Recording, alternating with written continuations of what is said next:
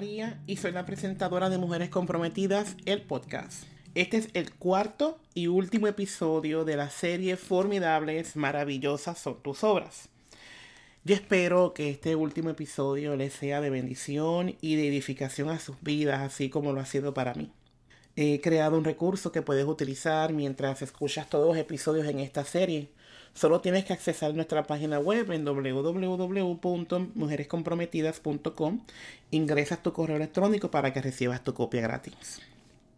Guárdame como a la niña de tus ojos.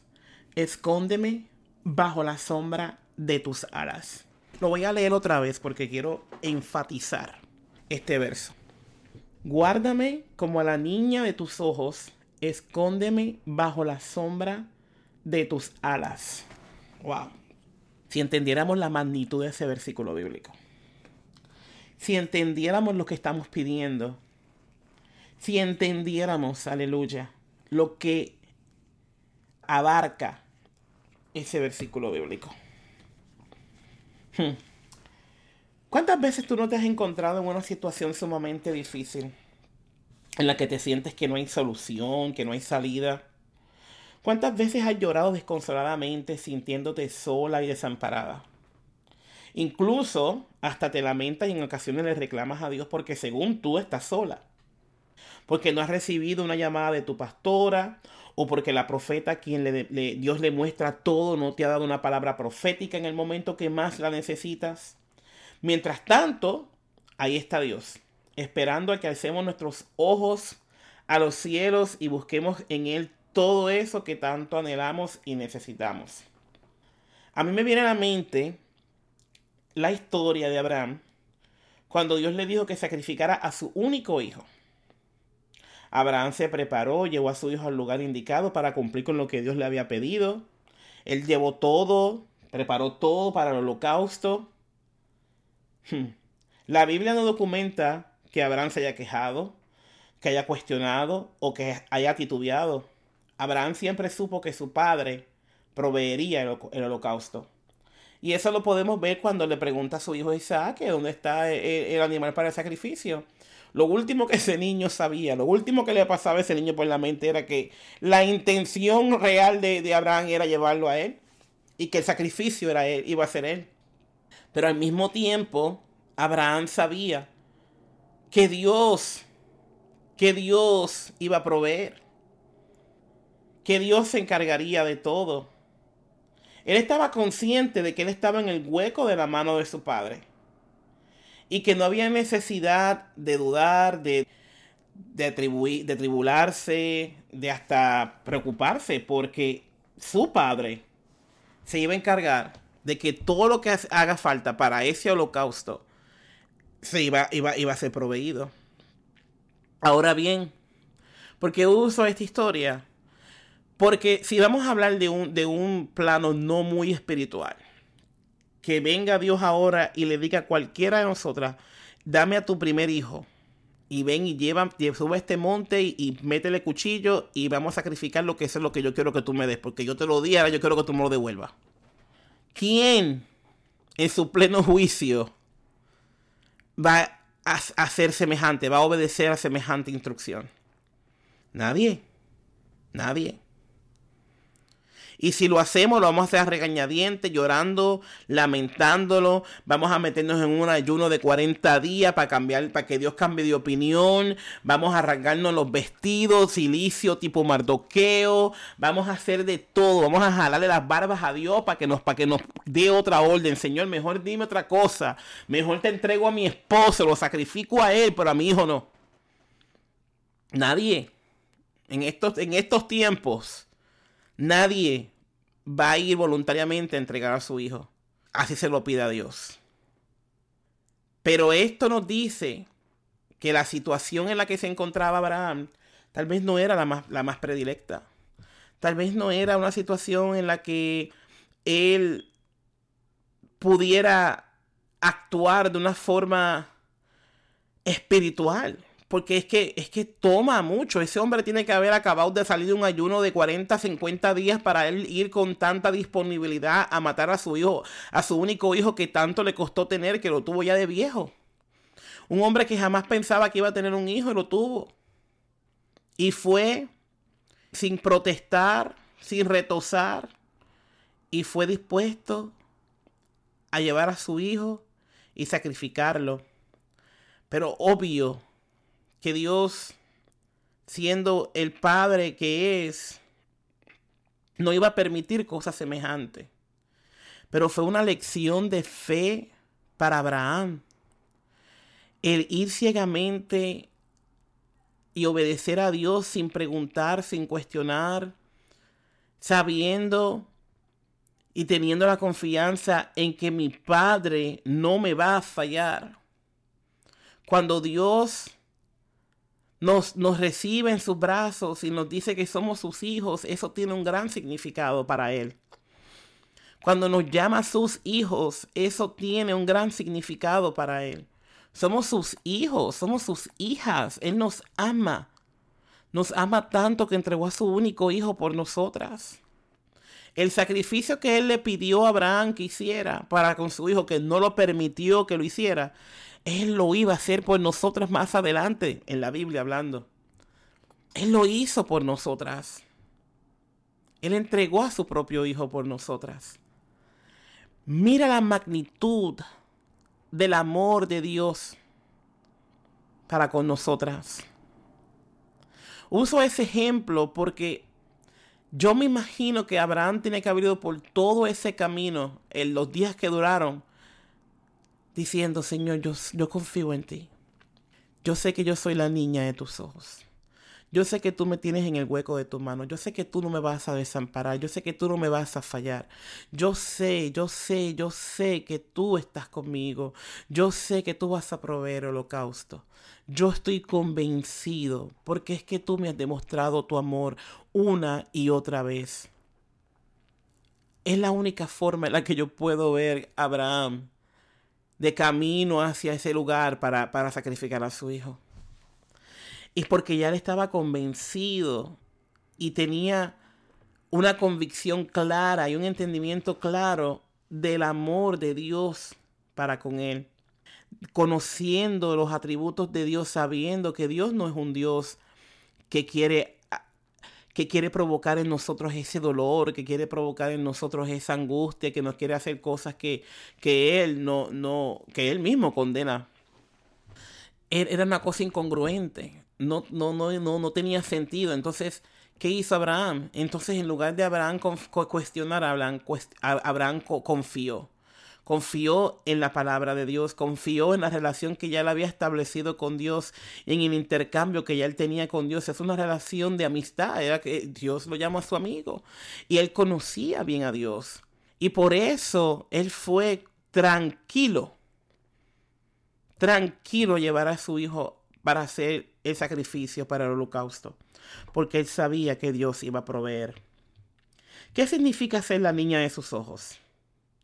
Número uno significa que estamos en el centro de su atención y protección, o sea, los ojos de Dios están puestos en nosotras todo el tiempo, 24/7. No hay nada que Dios no sepa, no hay nada a lo que Dios no esté pendiente que tenga que ver con nosotras. No hay nada a lo que Dios, gloria a Dios, no, no tenga cuidado cuando se refiere a nosotras. Estamos en su total protección. Cuando estamos en la protección de Dios, sabemos que aunque nos enfrentemos a cosas dolorosas, cuando tengamos pruebas, cuando tengamos situaciones en las que tal vez no podamos, nos sintamos eh, eh, eh, dolidas, destruidas, sabemos que estamos bajo la protección de Dios, de que aunque yo pase por el valle, gloria a Dios, aleluya. Cuando yo pase por el valle de sombra, yo sé que Dios estará conmigo. Yo sé que Dios me cubre que aunque sí, tal vez voy a llorar, que tal vez voy a estar pasando por una situación que, que, wow, que me va a bajar el ánimo, pero yo sé que Dios está conmigo y que su protección nunca me va a faltar. Número dos significa que tenemos acceso inmediato, ilimitado y directo al Padre.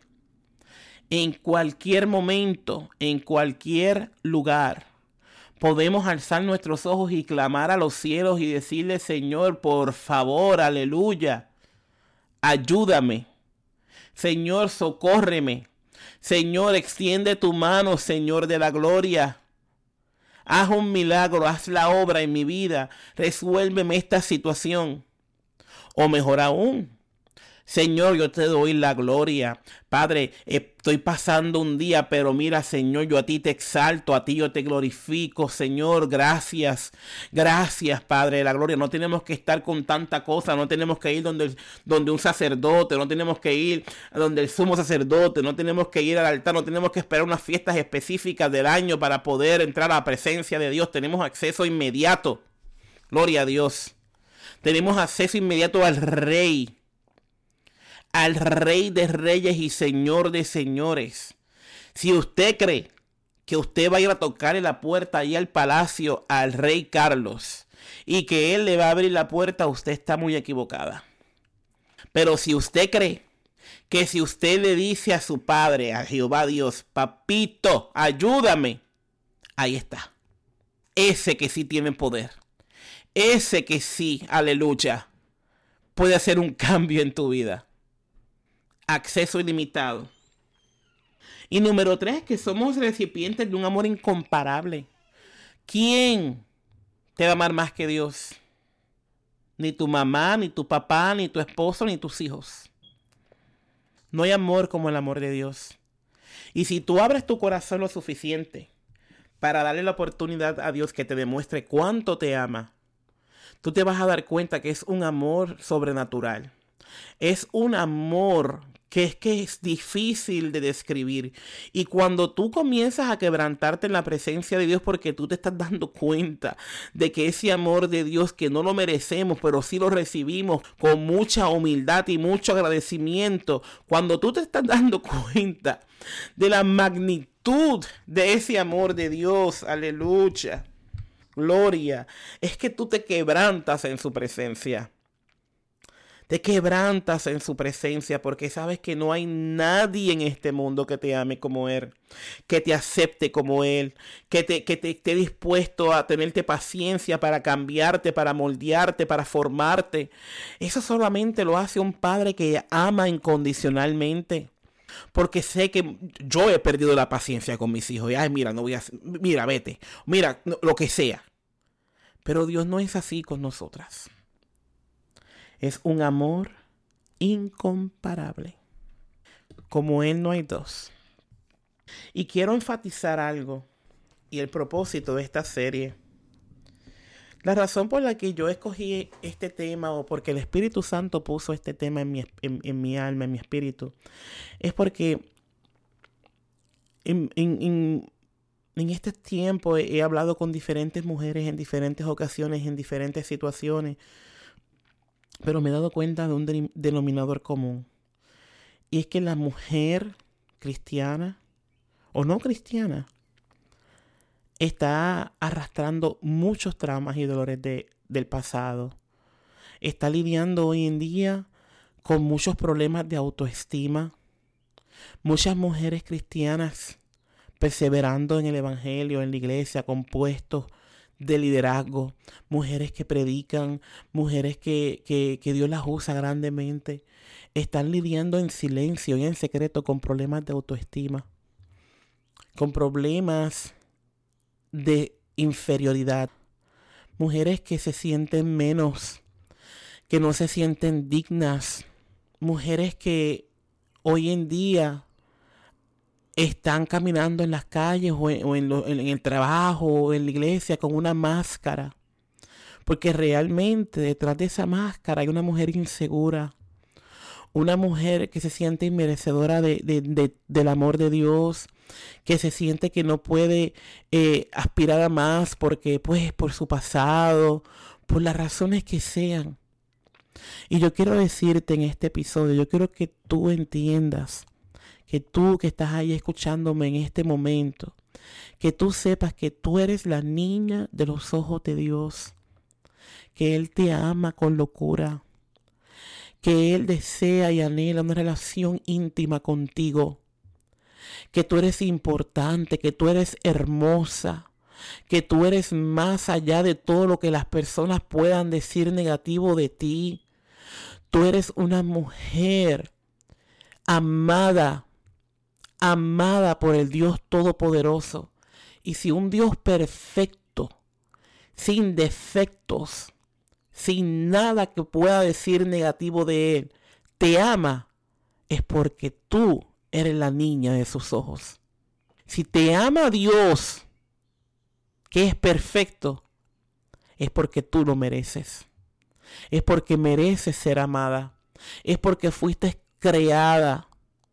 Eres, fuiste creada con delicadeza, con, con, atención a esos pequeños detalles, esas características que te hacen única, que, que dicen que como tú no hay dos. Ese ADN único que solamente tú portas, aleluya. Gloria a Dios. Dios te creó con amor y por amor. Yo quiero que en esta hora tú cierres tus ojos y hagas esta corta oración conmigo. Y le pidas a Dios, aleluya, que te liberte de todos esos pensamientos negativos. Y para que tú así le puedas dar cabida al Espíritu Santo en tu alma, en tu espíritu, en tu corazón, y para que así pueda ayudar a sanarte de todos esos problemas de autoestima que estás acarreando. Señor Jesús, te pedimos en esta hora que tú seas, aleluya, cambiando mi mentalidad. Que tú seas en esta hora, poderoso Rey de Reyes, quitando de mí todo pensamiento negativo, quitando de mí, Señor Dios de la gloria, todo aquello que a ti no te agrada, todo pensamiento que no viene de ti, Señor. Yo te pido en esta hora que tú seas quitándolo de mi mente. Señor, todo espíritu de autoestima negativa, Señor, yo lo cancelo en esta hora, yo renuncio en esta hora a todo espíritu de autoestima negativa, de todo complejo, Señor, en esta hora yo lo cancelo en el nombre de Jesús. Y yo creo, Señor, que yo soy la niña de tus ojos y yo te doy gracias por amarme. Yo te doy gracias por crearme. Yo te doy gracias, Señor, mi Dios, por tu perdón y por tu misericordia. Y yo te pido en esta hora, oh Dios Padre poderoso, que tú seas limpiándome a mí de todo aquello que el enemigo ha querido poner en mi vida. Que tú seas quitando todo pensamiento contrario, Señor, de mi mente. Y que yo, Señor, mi Dios, poco a poco pueda ser libre, Señor pueda ser libre de esos pensamientos negativos que arropan mi mente, Señor, en el nombre de Jesús. Yo creo, Señor, que soy tu hija. Y como tu hija, Señor, yo soy nación santa. Yo soy linaje escogido, Señor, mi Dios, aleluya. Y lo creo, porque formidables, maravillosas son tus obras, Señor. Te doy la gloria, te doy la honra y te bendigo. En el nombre del Padre, del Hijo y del Espíritu Santo. Si estás lidiando con problemas de autoestima, de depresión, de ansiedad, de todo aquello que quiera traerte pensamientos negativos, si necesitas una oración directa, envíame un correo electrónico y vamos a orar juntas. Y vamos a cambiar nuestra forma de pensar. Y comencemos, aleluya, a aceptar de que somos hijas de Dios y como hijas de Dios, sabemos que nuestro Padre nos ama, nos guarda, nos protege y nos cubre. Suscríbete a mi podcast para que no te pierdas ni un solo episodio y compártelo con tus amigas, con tu hermana, con tu madre. Vamos a crear una comunidad sana donde el enfoque sea nuestro crecimiento espiritual. Recuerda que me puedes encontrar en las redes sociales. Estamos en Instagram como Mujeres Comprometidas y también puedes visitar nuestra página www.mujerescomprometidas.com. Si este podcast es de bendición para tu vida, comparte tu experiencia dejando un comentario en esta plataforma. Que el Señor te bendiga, que el Señor te guarde. Las amo en el amor de Cristo.